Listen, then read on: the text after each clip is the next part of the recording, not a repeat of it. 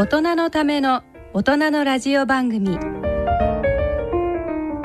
大人のラジオ。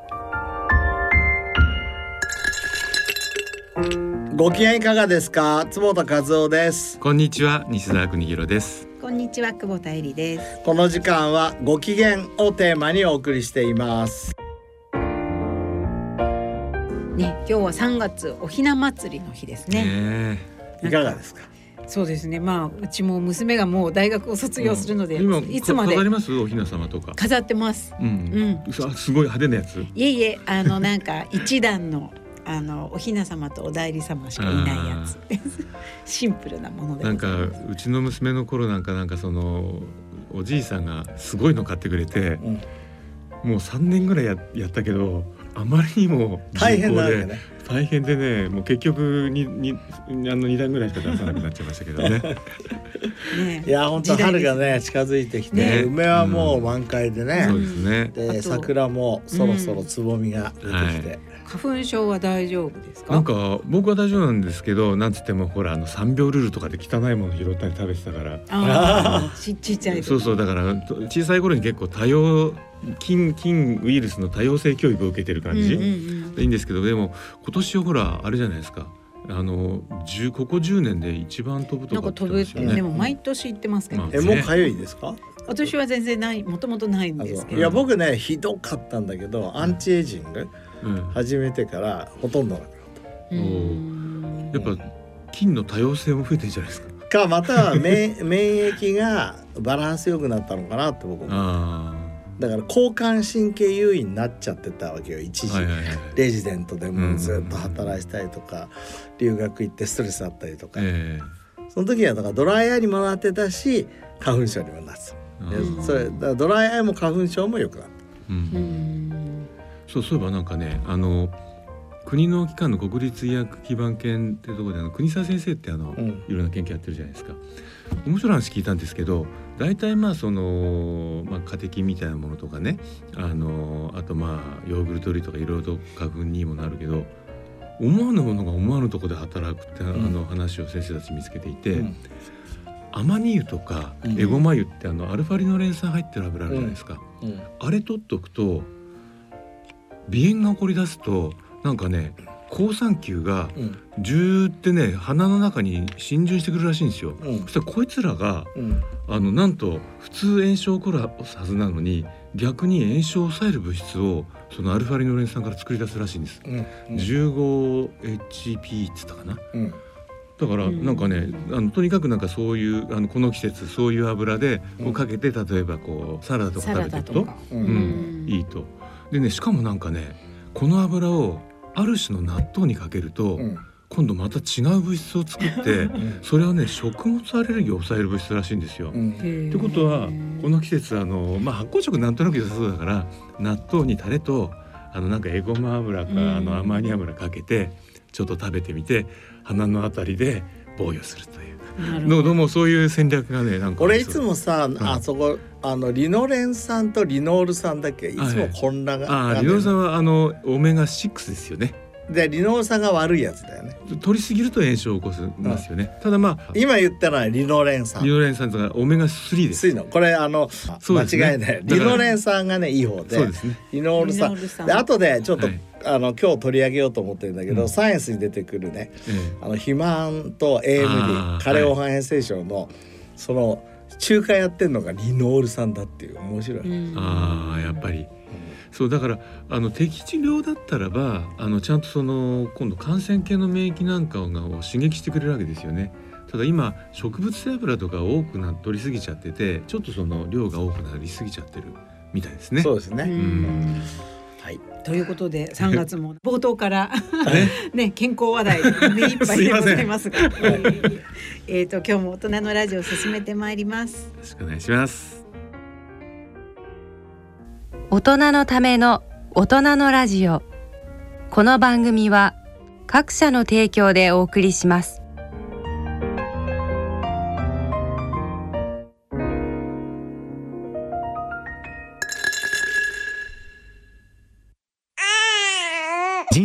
100年時代100年の人生をどのように生きていますか？大大きくなったらケーキ屋さんになりたい。結婚しても今の仕事が好きだから続けたい。自分が作った料理で世界中の人を幸せにしたい。いつまでも元気でいたい。80歳でフルマラソンを完走したい。夢はどの世代でも大きく広がる。あなたの人生夢無限大。でも必要なものは。健康家族友人そしてお金。あらゆる年代に合わせたサポートでいつでもあなたに寄り添います。今からずっとこれからもっと。人生100年パートナー野村証券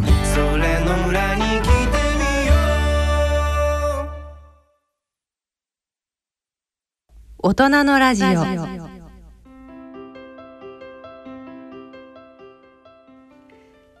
い、えーと健康医学のコーナーです。このコーナーではユニークな論文、医学界の話題などについて紹介してまいります。ということで、今今月はあのーこの1月？年明けに先生の、あのラボ。ーラボからこれ素晴らしいんですよ、はい。皆さん。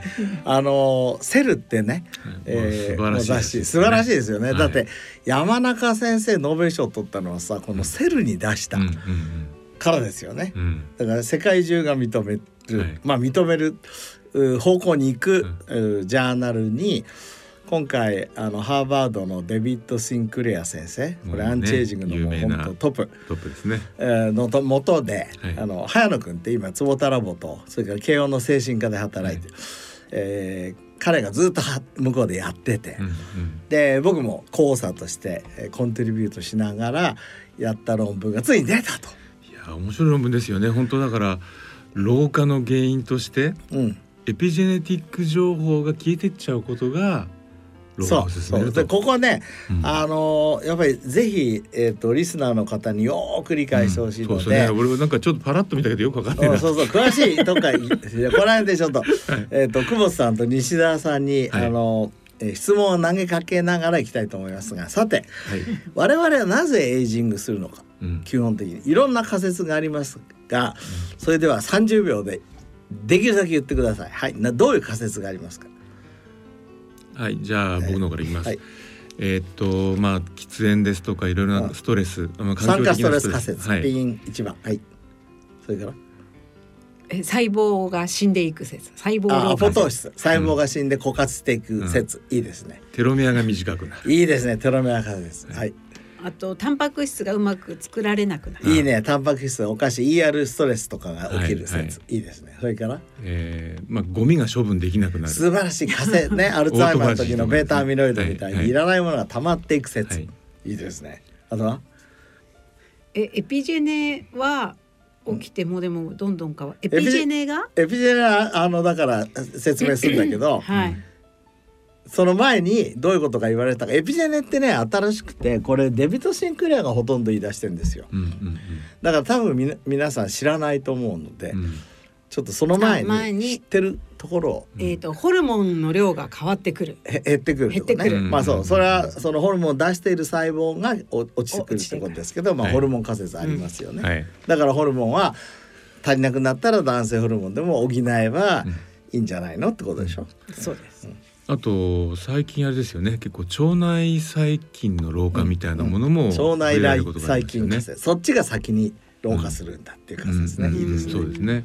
あとはここね。あとはあのあれですね、あのーうん。死んだ細胞あのまあ死んだ細胞ゾンビ細胞。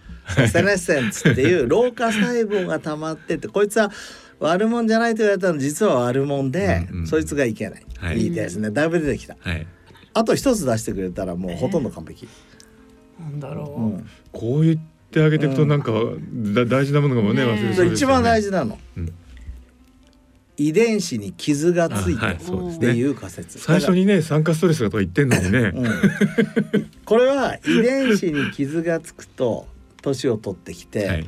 で、えー、と言ってみれば遺伝子っていうのは我々の設計図だから、うん。設計図通りに、えー細胞が作られなくなり、うんうんそして、えーどんどんと年を取っていくと。はい。ところがね遺伝子が傷ついてる人っていっぱいいるんだけど、うん全然年取ってない動物とか人も多い。うんそれから遺伝それから、えー今度逆に、えー、と遺伝子を傷つけたら絶対に、えーエイジングするかっていうとそうでもない例えば放射線当てても、うんうんまあ、めちゃくちゃこやっちゃったらダメなんだよ。だけどちょっとぐらい当たってもへ平気じゃん傷がついても。うんということはいそれから、えー、と遺伝子に異常があるうん生まれてくる人たちで、まあ、総老症っていうのはいるけど、うんうん全ての人がエイジングをはかせは早くなるわけじゃない。うんそこで、えー、とデビットはこう考えたわけ。遺伝子が悪くなると寿命は短くなるんだけど遺伝子に傷がついてることが原因ではないと。うんうんそうじゃないっつってるわけ。うん遺伝子に傷がつくとエピジェネティック情報がおかしくなってエイジングすると。うんうんさてエピジェネティックをいきたいと思うんですが、はいじゃあこれ A ちゃんに質問ですが A ちゃんっていう久保田絵里という人の遺伝子はワンセットだよねお父さんとお母さんからもらいました。だけど目は目になり脳は脳になってます。同じ情報を持ってんのになんで目は目になって脳は脳になったのか。私の遺伝子の中の、うんその細胞の中で、うんあなたは目になりなさいという。そう。それがエピジェネティックス。はいうんだからなんかさ巻物があったとするじゃん。久保田絵里って巻物があったらその巻物は全部閉じてんですよ、うん。実はヒストンっていう紐で閉じてるんですよ、ところが目の巻っていうのだけがこうドロドロドロドロ、うんあなたは目になりなさいって言ってオープンされるわけ。わかりやすい説明ですね。これを決めてるのがエピジェネティック。で、で年を取ると本当は目の巻だったのが、その心臓の巻がオープンしちゃったえり、うん。目の巻が少し開くとこじゃないところでそ開いちゃうってことですね。たりしていくのがエピジェネティクスがおかしくなったうん。ということだ。ではい。このこの我々のセルの論文では、うん。えーエピジェネティクスをおかしくするために面白い仕掛けをしまして、うん。あの全然あんまり意味のない遺伝子に傷をつけたうんうん。ネズミ、それも、えー、と生まれてしばらく経ったところで、まあ、2週間とかうん。傷つけるわけ。でそれあんまりなんて価値のないものだからさ、うん。そこに価値のあるものに傷つけたらさセルのレビューアーにさ「それは遺伝子に傷がついたからだろ」って言われるからうん全然関係ないもの。そうすると何にも起きないんですよ。傷ついたままでも。そうでもん9ヶ月後10ヶ月後に、うん。し白髪になって、うん。白内障になって、認知機能も落ちてって言ってうん。だから10ヶ月後ぐらいにうん。エイジングが進むっていうことを証明した。そのマウスですよね。マウスつまりその本来関係ないはずのところを傷つけておいても、うん、そんな現象が起きてきてしまう。そう。それはどうしてかっていうと、その時にエピジェネティクスが乱れてうんまあ昔はねそこにサーチュインが関係して、サーチュインがそこを修復するのに来ちゃうともともと本来のエピジェン情報が崩れるとか言われてた、うん。今回の論文ではサーチュインはあんまり調べてないですけど、うんそういうことでそれすごいのはそのまあエピジェネを壊すと、えー年を取りますよってハーヌクが論文書いてうん。これ2017年ぐらいだから彼が向こう行ってから7年ぐらい経って出したんですよ。うん。そしたらほとんどの人がレビューアーが OK したのに一人がこうこれは本当にそうか分かんないからリバースしてみろうん。と。わかるよね？だから、うん。エピジェネだったらリバースできるはずだから。うんそれでまあ早野君は少し NMN 入れたりとかいろいろさ、うんレスペラトリーやったけど全然動かない。うん。で残念ながら帰ってきて今度ダブルファーストオーサーのジョーさん。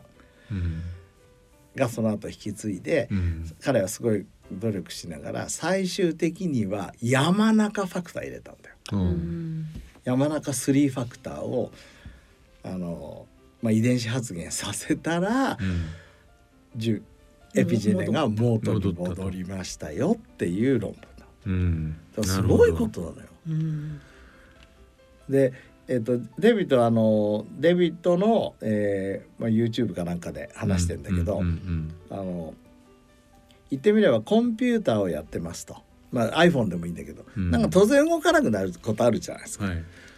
これがエイジングだと。うん。でその時にその機械が壊れてるわけじゃありませんよと。うんそうだよね。でうん機械が壊れてるっていうのが遺伝子に傷がついてるっていう仮説なんだけど、遺伝子は大丈夫だよと。まあ気づいてるのあるかもしれないけど、バックアップがいっぱいあるから大丈夫だよ。リセットしたら、えっ、とまた元に戻ります。確かにさコンピューターでも僕たちリセットするとさ、あまた快適に動き始めるじゃない。うんだから哺乳類もそれが可能だっつってんの。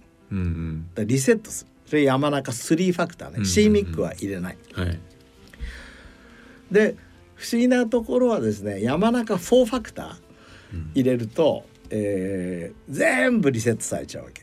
うんだから言ってみればコンピューターで言うと本当はそこにワードとかパワポとかが入ってたけどそれまでも消えちゃうわけ。ああ完全なリセットボタンになっちゃうってことですね。そうそうそう。工場から出荷しましたみたいな。そうそう。そうそうなっちゃうわけ。山中4ファクター入れると。なるで3ファクター入れるとそうじゃなくて、そのちょっと前のとこまで行きますと、うんうんこの論文のミスはそこなんだよ。うん。だから面白いでしょ？だから我々が例えばエリちゃんの目が目目でありますっていうところはちゃんと保存されてますよと。うんだからエピジェネティック情報はうんそれがどこであるかっていうのは分かりませんってちゃんと書いてある、うんだけどうん保存されてると。うん。で途中まで若返ることができるっつってる。うん。つまり重動かしちゃいけないメモリーはう動かさないまま、うん。そのまあちょっとこうあるところでついた傷の傷のところに関する情報だけをこうのけのけたりするでっていう、一応そういう論文文のセットになってるけど、うん。本当にそうかなどうかわからないけど、うん。でも少なくともネズミに、えー打ってもさネズミが突然、あの iPS 細胞になっちゃうわけじゃないからさ、だからあれですねちょっと最初に戻るとね最初こう全然関係のないこの遺伝子傷つけても何でもないなさそうだっていうのにちょっとこうエピジェネティックな、うん。まあ、傷を与えた、うん。でそれがこう白髪とかになっちゃう。将来的に。ねそこからちょっとなんか怖いってば怖いじゃないですか。なんか関係なさそうな遺伝子でも傷ついちゃったらそういうことが起こるんだなっていう。それ昔からうん。インフラメイジング仮説っうんつって、炎症が起きると、うんはい。すなわちその感染症と戦ったりするじゃない、あのいろんな病気が流行ったりすると。うんはい。とそこは生き延びるじゃ。うんでもその人たちすごい炎症があった群っていうのは、いろいろなところにそう寿命が短いですね。ですよねうんうんそう例えばすごいインフルエンザが流行った年のコホートをずっと調べていくとその人たちはちょっとおかしい。それはすごい炎症によってエピジェネが、うんうんあのすごく乱誘導誘導されたっていうか、うんその乱されたから。うんからまあ今回のその3ファクターを入れることで、まあ、どこでその傷がついてるかわかんないけどそういうものがこうさらっとこう綺麗になって、まあ、いわゆる老化を止める現象が起きたと。いやだからこれまだまだ夢物語だから、うん。あの誤解しないでほしいけどでも2007年に山中先生はあの万能細胞を作ったんだけどその時僕今でもクリアに覚えてるんだけど山中先生にね「これ先生若返りをさせたってことですよね」って言ったの。うん。実はそうなんですよ、うんでも細胞レベルなんですって。うん。じゃあこれ次に臓器と個体になったら本当の若返りですよねって、そうなんですよって言ってくれて、2015年にもちょうど坪田ラボを作った時に山中先生とディスカッションしたんだけど、ん。横浜で。その時もその話題だったんだけどついにうん。個体で。うん。それができたと。原理的にね。うん。これはね面白い。面白いですよね。ただまあどうなんですよその老化を止めるような作用なのかそれとも本当にこうこれリバーこれ初めて、うん。今までのさっき言った9つの仮説は、止めることはできてもリバースはできない仮説なんですよ、例えば傷ついちゃったとか酸化ストレスでおかしくなっちゃったとか、うん。セネッセン細胞でとか、うんでもこのエビジェネット仮説仮説の素晴らしいとこは、本当に戻せると、だからこれこれで言うと、そのど悪い悪さするかわかんない傷、うん。っていうところまで直した。き傷までは治してるかどうかわからない。ははわからない。だからその傷から出たあのエピゼネ情報みたいなものがこうみがみだの乱れは直したんだっていう山中ファクターを、をやったら、うん。いや、えー、と簡単に言うとエピジェネティックエイジングって言ってこうどのぐらいメチレーションでうん。そのささっき言った、えー、と目の巻のか管だっつうとちゃんと、えーどこの管が縛られてて目の管だけがちゃんと開いてますよっていうのが、まあ、エピジェネティックスの、まあ、エイジングの指標なんでですすよね。それクロックになってますもんねそう。ね。そうそうそうそうエピジェネクロック、はい。それがそれが戻るってことですね。うんっていうところまでは分かる。うんうんでまだまだ分かんないことはいっぱいあるんですけど。うん。うんでもね例えば今僕67歳でしょ？例えば20年後87歳になりました、うん。まあ僕たちの坪太郎の野望でもあるんだけど、うん。例えばなんかさエピジェネモディフィケーションパッケージっていうのができたとするじゃないですか。ね？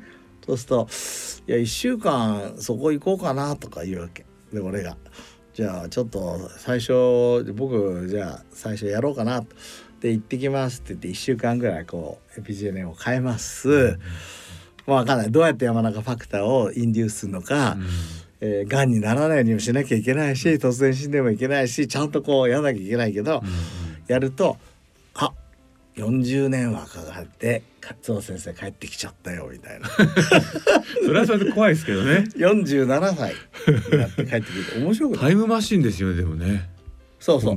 だからうん。20世紀がうん。空間の時代、うん。そのいかに早くそのアメリカに飛ぶかとかさ、うん車とか新幹線の時代だとしたら、21世紀俺時間の時代だとなるほどね。時間の時代ってどういうことかなって最初はアンチエイジングを考えたけど、うん。逆にもっと進んだらリバースエイジングですよ。だからあれですよねその物理学的なタイムトラベルじゃなくてうん。こう自分の中であの時間を巻き戻すことができるとするとう。ん。タイムトラベルをまあ過去は見れないけどすごく深い未来まで見に行ける可能性あるわけですよね。それからずっと生きて可能性があるってことだよね。うん。うん。面白いですね。うん。面白い。でも先生、ん。今回じゃあそういう評価系ができたってことは、まあ、あのそれそれを使えば例えばどんな物質がさっきその山中スリーファクターっていうのが出ましたけど何をそこに入れたらその同じような状況が起こるかってこともそれで確かめていけるっていうそれもだから世界的なと競争になってますよ。もういうことなんですね。そう、んスリーファクターを安全にコントロールしながらうん発現させることができたらうん素晴らしい。あつうかその山中スリーファクター以外のなんかこう同じようなこうエピジェネティックのその情報の喪失を防ぐようなメソッドの評価も今回のそうそう山中ファクターだけけじゃなくてね、そうそうそうそう。いうことですよね。とりあえずでもあのファクターをインデュースさせるような、うん。その一歩手前のところうん。わかんない。ななんだかサプリメントかもしれないし、えーそういうものもその可能性はあるってことですよね。そうなったら面白いよ面白いですね。そうだ先生あの、うん。あれでしょ？その今のお話ってもっと知りたい人のために、うん。先生のなんかあの坪田ラボの YouTube で それが解説してるっていう今年1月からす、ですね、僕も YouTube をツボタラボとしてはい。始めまして、はい。えー、と今回特別編としてこのファーストオーサーの早野くんを、うん。おお招きしてあのやってます YouTube もしよかったらはい。これ聞いていただければ、あの1週間に1回配信してですね自分が今考えてるようなこここで話してるようなサイエンスとかも、はい。こう図を入れたりとかいわゆる YouTube っぽくはい。やってます。あそうだ。あのそう。つぼたラボご機嫌ご機嫌 TV。はい。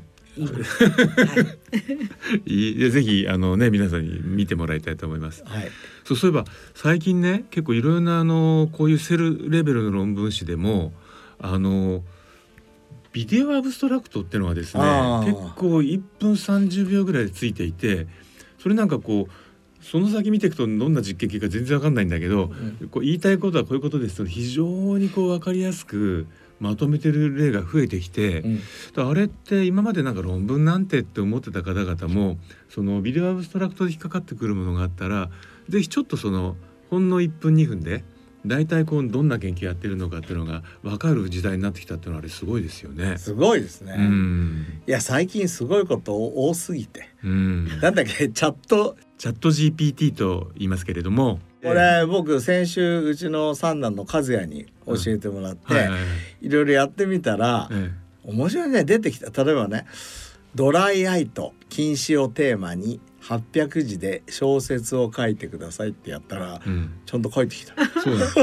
僕びっくりしたのはあのね今ちょうどこの時期だから、えー腸内細菌層に働きかけてあの鼻炎あああの鼻のアレルギーを抑える可能性のある食品があああるあるあるようだったらばそのエビデンスとその論文のリファレンスを教えてくれないかって書いたんです。うんそしたらもうあの仕組みとかはねなるほどっていうちゃんと正確なの書いてくるんですよ。うんでその後になんとかって先生たちがこういう名前の論文を書いてここがアドレスだっていうのがいっぱいついてくるんですけど、うん全部に嘘なのあそうそう嘘なの。完璧な嘘ついてるんですよ。何こいついやであのねほほほとんど嘘っぽいの。ね、うん、これ俺いやだからでもさ、ち使用上の注意でさ、ほとんど嘘ですって書いてあるよ。書いてある。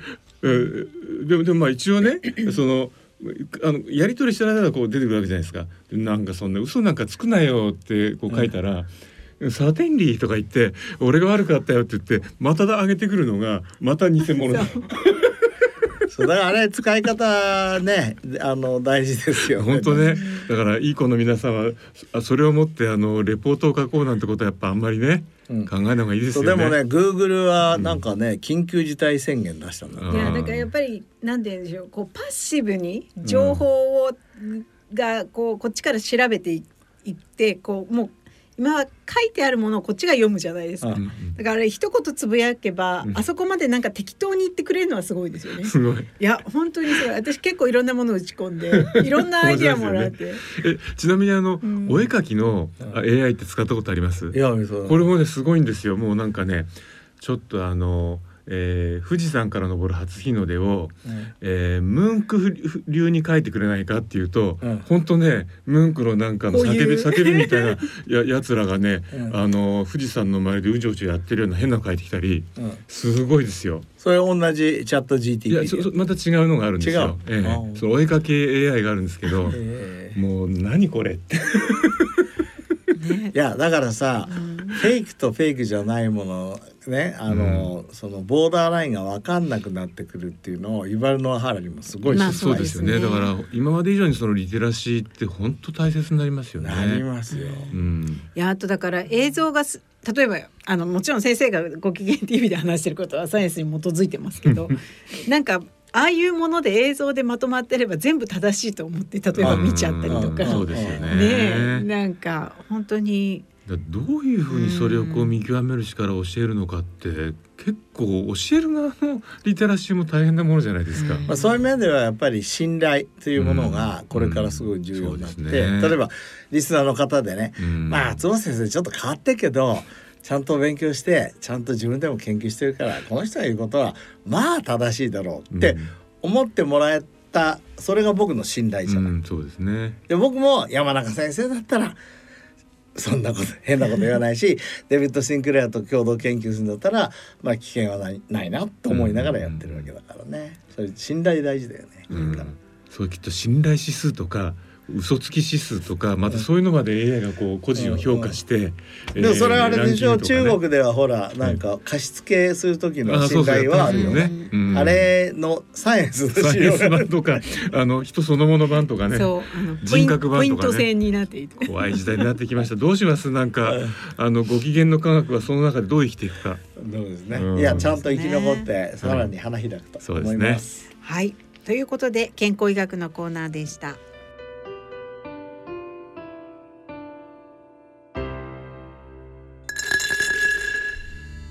大人のラジオは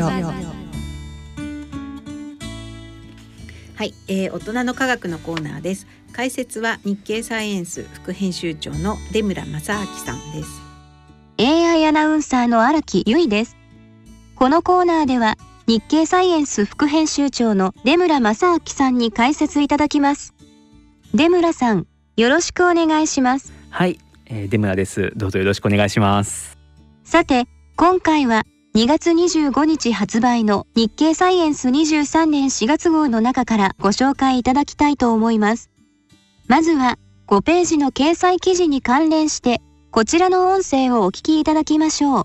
えー、皆さんこんにちは、えー、3M ジャパン株式会社代表取締役の宮崎弘子と申します、えー、ここに映ってるような製品を作って人々の暮らしを豊かにすると。ただいま聞こえてきました音声はですね昨年の12月12日に神奈川県川崎市にあります専属学園高校で行われたサイエンス講義の模様です。サイエンス講義とは何でしょうか？サイエンス講義というのはですねあの私たち日経サイエンスが行っているものでして企業の研究者の方ですとかあと技術者の方をですね学校さんにお招きして社会で使われている生きた生のサイエンスの話を講義していただくというそういう取り組みです。企業さんはまあメーカーさんですとか IT 企業さんとかまあ建設会社製薬メーカーさん銀行さんまあいろいろなところに今まで講義していただいていてですねこの取り組み自体は、えー、2014年にスタートしまして、えー、ちょうどこの2月の末までですね先月末までで97回実施してきました。その企業のそのまあやっているあのやっておられる事業と、まあ、高校で学ぶ化学科学とか生物物理数学そういったものがどうつながっているかっていうことを解説をしたりあとこうどういうこうキャリアの選択をしたかということをですねその企業のその研究者や技術者の方がこうお話しくださったりとかそういった内容が主になっています。今回の開催地となった専属学園はどんな学校でしょうか？はい専属学園さんは1924年に創設された歴史ある学校さんで近年ですね理系の教育にとても力を入れておられてあの特に本当に近年東大のですね合格者の伸びがとてもこう多いということでもですねすごく知られている学校さんですね。今回はですね 3M の、え、3名の方がですねサイエンス講義に臨まれました。まずは 3M 代表取締役社長の宮崎弘子さんから 3M 社についてのお話がありました。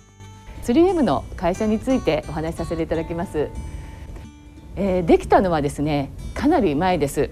120年前にできました。一番最初はですね、えー、失敗から始まったんですけどあのどこで始まったかというとアメリカのミネソタ州という州で始まりました、えー、3M 3の M っていうふうに書きますけれどもミネソタ州の M それからマイニングここに石ころのあの写真がありますけれども工業ですね。あの金辺に広い工業をやる会社でマニファクチャリング製造ですね。この、えー、鉱山で石を掘ろうということから120年前に始まりました。ですけどねあの失敗って書いてある 3M の製品にはどんなものがありますか？ぱりこう私たちあれですよね。こう思い浮かべるもので言うとこう一番はこうポストイットあのペタッと貼るメモをですね。あれを一番思い浮かべますよね。多分あのリスナーの皆さんもそういう文房具屋さんで見かけるっていうあの 3M のロゴを見かけるっていうことが多いんじゃないかなというふうに思うんですけども。あの本にですね貼るあの透明の付箋ちっちゃいこう細長い付箋があってあれがよく便利でですね資料の方にいっぱいこう貼って気になったところにこう貼って便利で使ってますね。すごくだから文房具のイメージがやっぱりありますかね。ではですね、えー、3M さんでどんな製品開発をされているのか。3M コーポレート R&D オペレーション統括技術部長の宇田川敦さんのお話を聞いてみましょう。3M 先ほど120年の歴史があると言いましたがその120年の歴史の中でいろんな製品を出してきました、えー、ほとんどが世界初で今あの身の回りに当たり前にあるものなんですがで例えばセロハンテープとかメンディングテープとか皆さん日常で使われてますけどこれも 3M が、えー、開発したもので皆さん目にしたことあるかなポストイットって聞いたことあります。あの付箋紙でペタッと貼ってすぐに剥がせてメモ書いたりできるやつ。あのポストイットっていうのもこの 3M の実は製品でしてまあ、そういった意味で今日はその一つのあの反射っていうアプリケーションがあるんですがその反射に関して、えー、授業をしたいと思いますので楽しんでください。ありがとうございました。こうして伺ってみると本当にこういろいろな何て言うんでしょうあの製品を出されてるんですねこう私たちが知ってたのはこう文房具というところだったんですけれどもそれだけじゃなくてですね例えばこの工場現場であとこう自動車ヘルスケア病院といった本当に社会のいろいろな場所でですね 3M さんの製品ってこう使われているんだなということが分かりました。それではですね今回講義で取り扱った反射技術の講義の模様をお聞きいただきましょうお話は 3M トランスポーテーションセンターセーフティ技術部の本宮かすみさんですはい、皆さんこんにちは、えー、3M の本宮と申します。本日はどうぞよろしくお願いいたします。では、えっ、と本日のテーマ、講義のテーマがえっ、と光になります。えっ、と光を選んだ理由なんですが、私が大学の時に勉強していた蛍光体もえっ、と光を扱った物質ですし、あと現在所属している、えー事業部。まずですね一番初めにこう光ってどういう性質を持ったものなんですかという本当に基本のお話から始まってですね。まあ光はこう4つの性質がありますよと。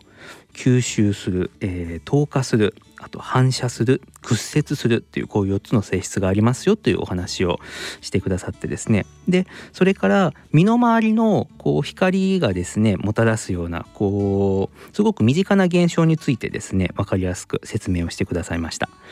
例えばですねリンゴが赤いのはなぜだろうというお話でこれはですねその太陽から降り注ぐ可視光あの日光ですねの光の中には赤も緑も黄色も青もいろいろな色の光が入ってるんですけれども赤以外の光はリンゴに吸収されてしまって赤い色だけが反射されてそして目に飛び込んでくるからリンゴは赤く見えるんですよというお話ですとかあとですね雨上がりに虹が見えるのはなぜだろうっていうお話ですね。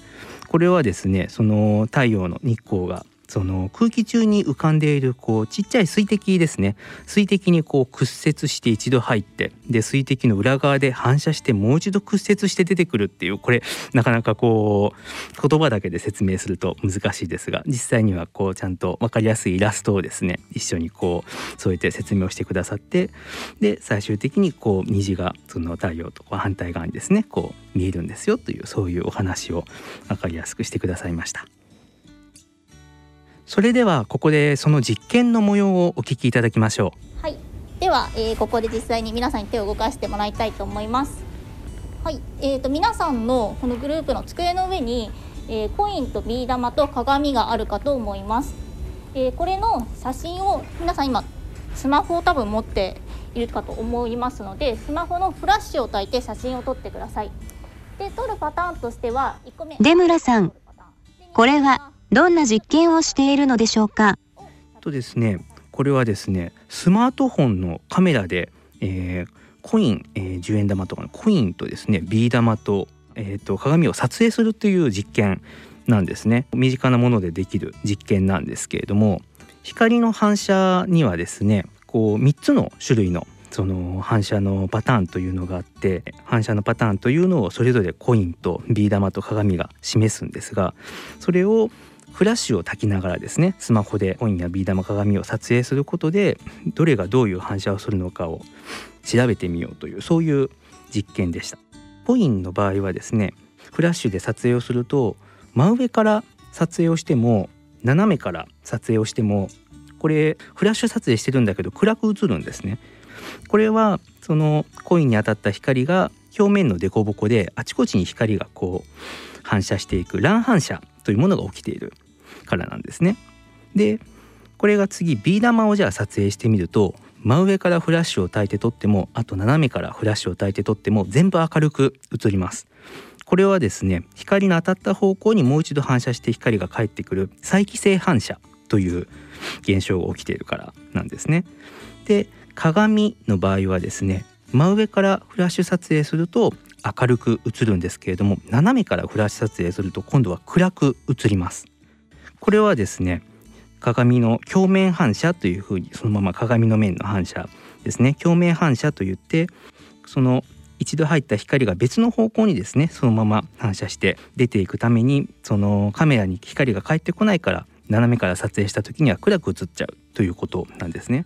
こういったことをですねまああの今こうやってあのぜひ手を動かしてちょっと皆さんにもやってみただけたらなと思うんですけれども実際にこう教室でですねこういろいろ解説を交えながらその場で撮影をしてみてあ本当にその撮影のされ方光り方が違うねということをですねその場でみんなに実験していただくというそういうあの実験の内容でした。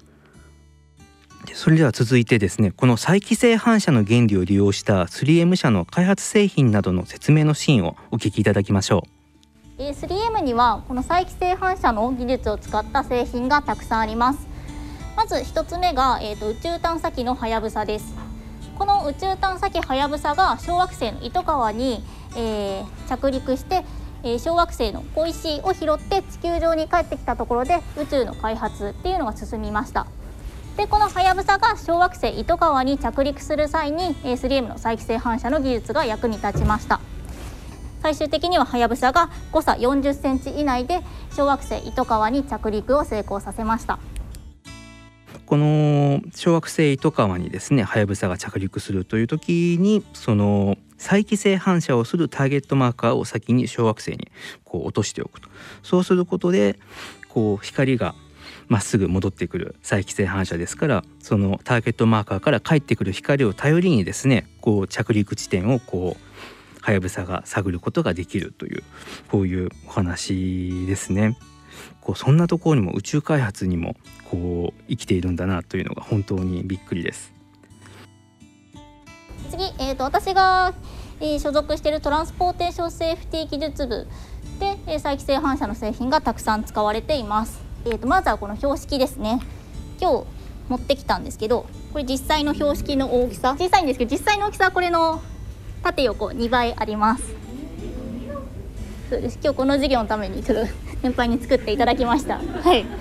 スマホのライト照らしていただいてこれ明るく見えます？明るいですかね？わかりました。この道路標識ですね。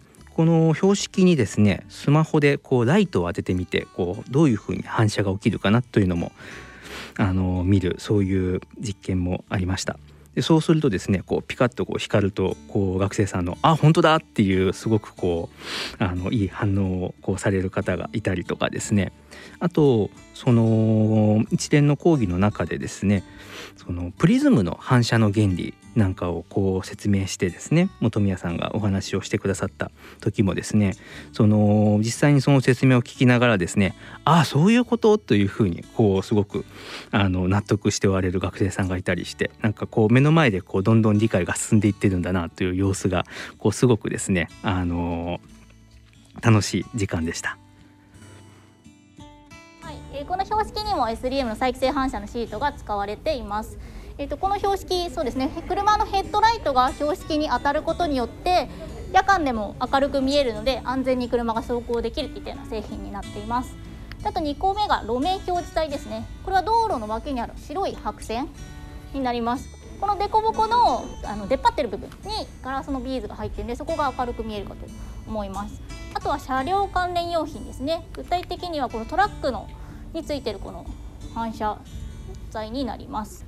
これをトラックの幅に貼ることによって、まあ、暗闇で路肩にトラックが駐車していても後ろから近づいた車のヘッドライトで明るく光るので、えーと、トラックが止まってるってことが分かるっていうような製品になっています。さて今回のサイエンス講義を終えて生徒さんの反応はいかがでしたか？そうですね学生さんからはですねこう物理の授業で光を習ったばかりで理解が深まりましたというお話だとかあとその理系のお仕事のイメージっていうのが今まで分からなかったんだけれども授業を聞いてすごくこう理系に興味を持ちましたというそういったですね反応がありました。すごくこう実験中もですねこうワイワイとみんなあの皆さん取り組んでいる様子というのが本当にとても印象的でした。ここまでは昨年12月12日に神奈川県川崎市にあります専属学園高校で開催されたサイエンス講義の模様をお聞きいただきました。さて、出村さん。その他、特集記事も魅力的ですね。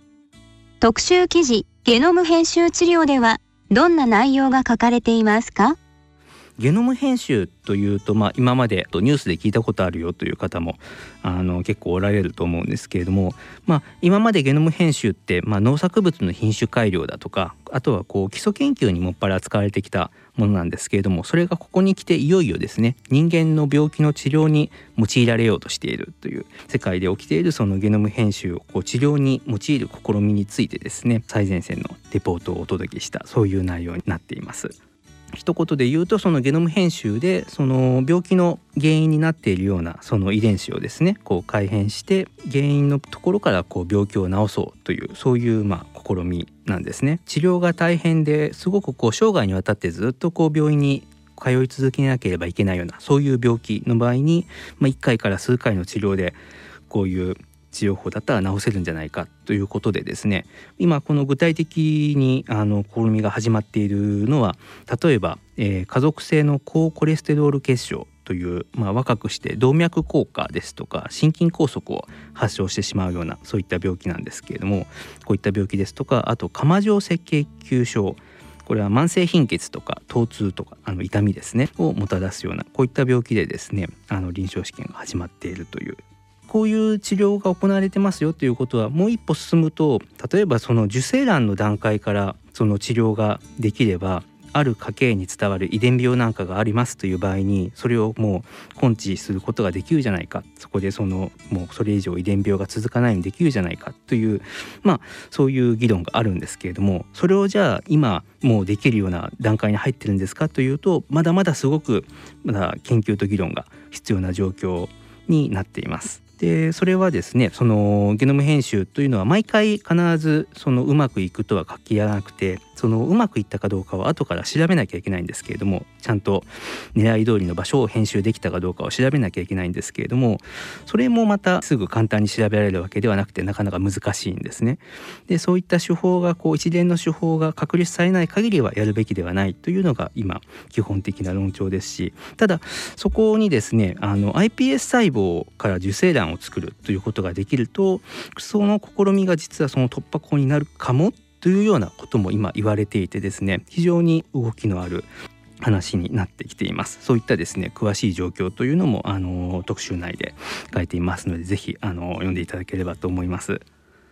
続いては特集トラウマと向き合うについてご紹介いただけますか？さっきそのゲノム編集でですねちょうど遺伝子のお話をしたんですけれども遺伝子っていうのは中に変異が入らなくてもですねその遺伝子の働きのスイッチがオンになったりオフになったりするというそういったその遺伝子のスイッチの切り替わり方が変わるよというそういうエピジェネティクスというですね現象が起こることが知られていて心理的にストレスにさらされてこうトラウマを持った時にえストレスという環境によってもですねそういうエピジェネティクス遺伝子のオンオフっていうのは切り替わるんですね。でお腹の中にいるその赤ちゃんでもその遺伝子のオンオフの状況というのがある程度伝わるということがですね近年の研究で分かってきていてですね親の持つトラウマの体験というのが子どもにある種の影響を与えると具体的にはそのコルチゾールというですねストレスに関わるホルモンの量がこう低いままになってしまうというそういう状況になるんですけれども子どもが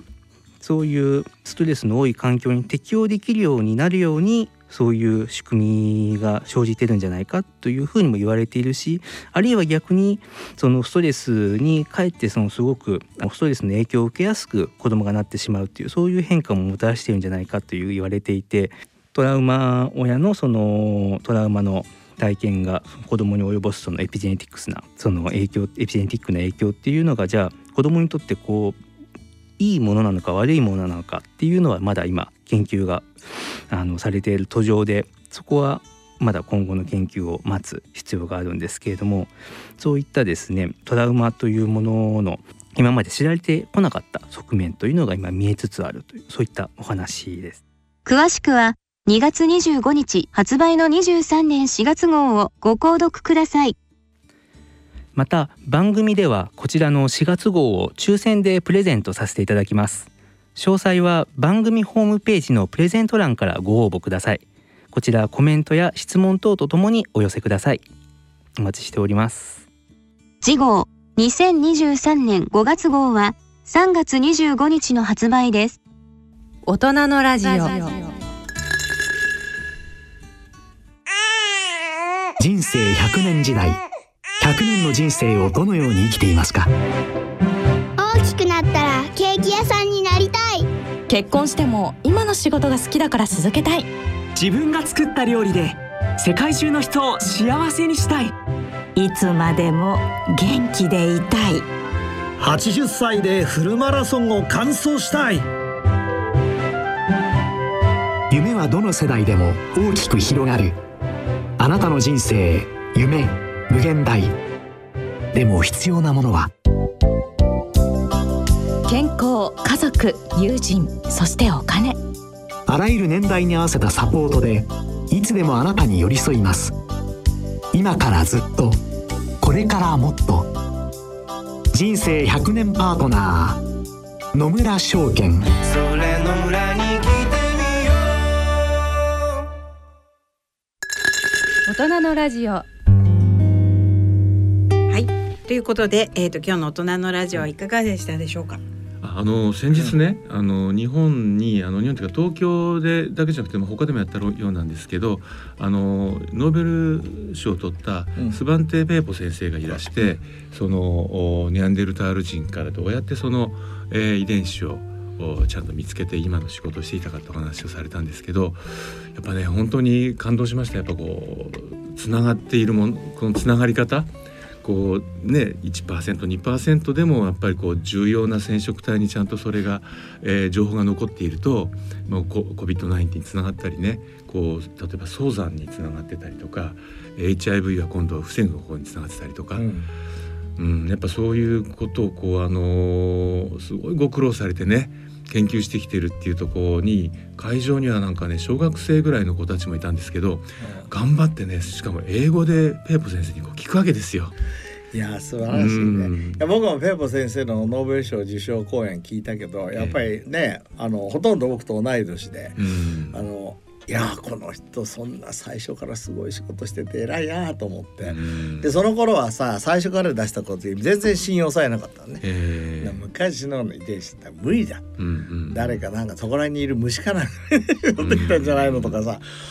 でそれをね乗り越えてやってずーっとやってたんだから。で他の人やってないんだからね。ああの新しい分分野を作ったの彼だもんね、その古代何？人人類伝学っていうかねすごいよ、今日はあのさっき、えーセルのねデビッド・シンクレアの話しましたけど僕はちょっとあのもちろん自分もこれやってるからあのポジティブに言いましたけどもう当然デビッド・シンクレアに対するすごい風当たり、うん。そんなエピジェネティックなんかでできるわけねえだろうと。うん。いうこともすごいです。うん。ね、でそれを乗り越えてやっぱりデビッドには、まあ、20年後、あのやっぱり正しかった寿命を長くすることできたっつってノーベル賞を取ってほしい、あそしたら俺ストックホルム行って一緒にシャンパン飲む。でも坪田ラボでもなんかその関係でこうねあのすばすごい研究これから出てくる可能性もあるんじゃないですか。したいですね。エピジェネはあのもうターゲットに当然入ってるから、今回の研究ね進めた早野先生だって坪ラボのそう。えチーフサイエンスチーフサイエンティストだからね。サンティスト？そう。ねすごいチームねですよね。おかげさまで。いやおかげさまでつうかなんかこちら私もなんかそういうすごいチームのそばで、えーこうやって話が聞けるところだけでもねまあついてるなっていう感じはしますよね。皆さんもね こういうお話が聞けて、まあこれからも今日ねきあの聞いた YouTube でねそうですね。またおさらいをしていただいてぜひぜひ。YouTube に2本あの、はい。早野先生特別出演編がありますので、ぜひご覧になってください。えっ、と坪田ラボご機嫌 TV です。はい。ということで、えっ、とそろそろお時間となりました。お相手は私久保田恵里と、西澤邦弘と坪田和夫とでお送りしましたそれでは次回の放送までさようなら。さようなら